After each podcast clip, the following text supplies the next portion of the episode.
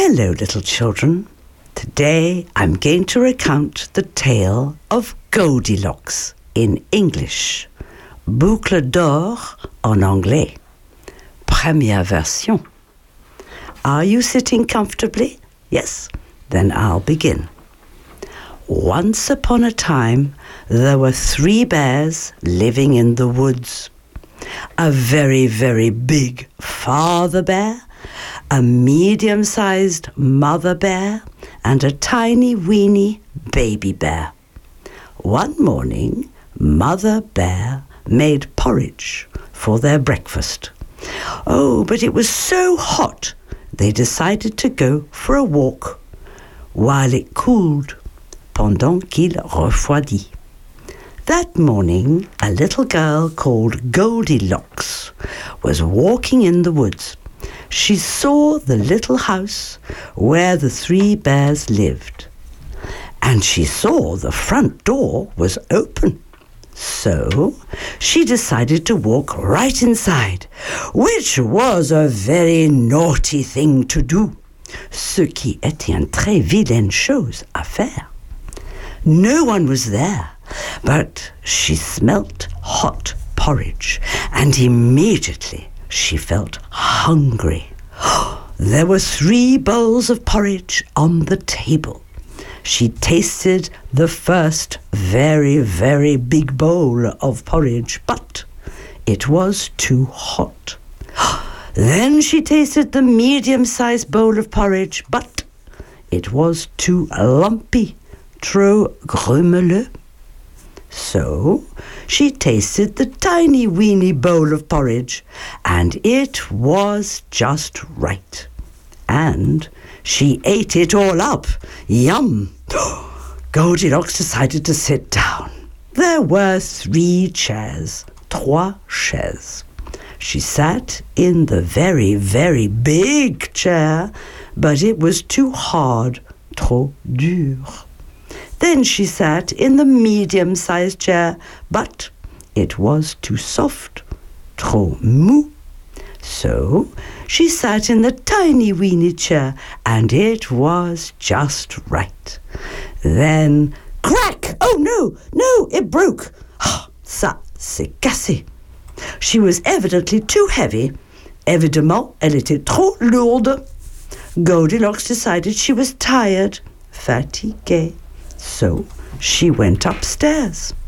There she found three beds, trois lits. She tried the very, very big bed, but it was too hard. Then she tried the medium sized bed, but it was too soft.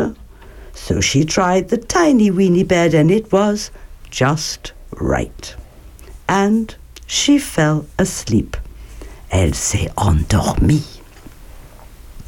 When the three bears came home, Father Bear looked at his very, very big bowl of porridge and said, Who's been eating my porridge?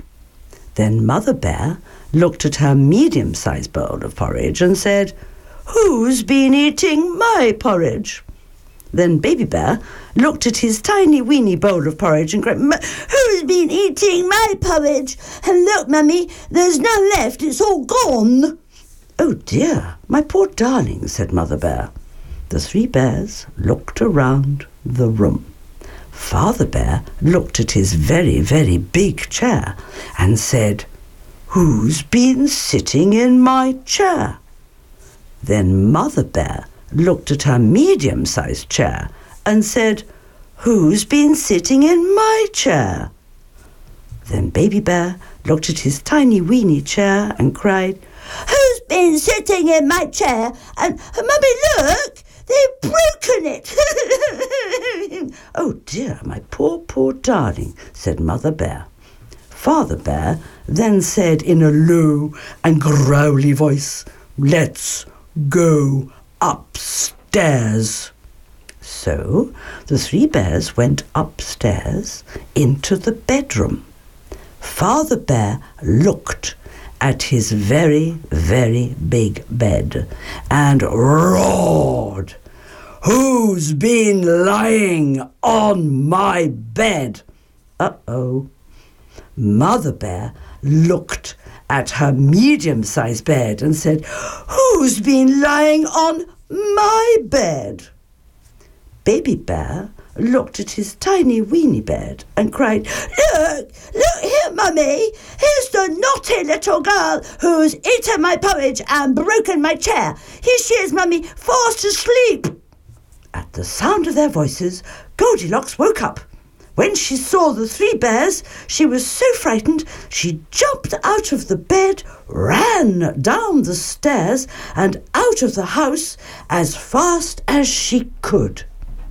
When the three bears reached the front door, Goldilocks had disappeared, disparu, and they never saw her again. The end.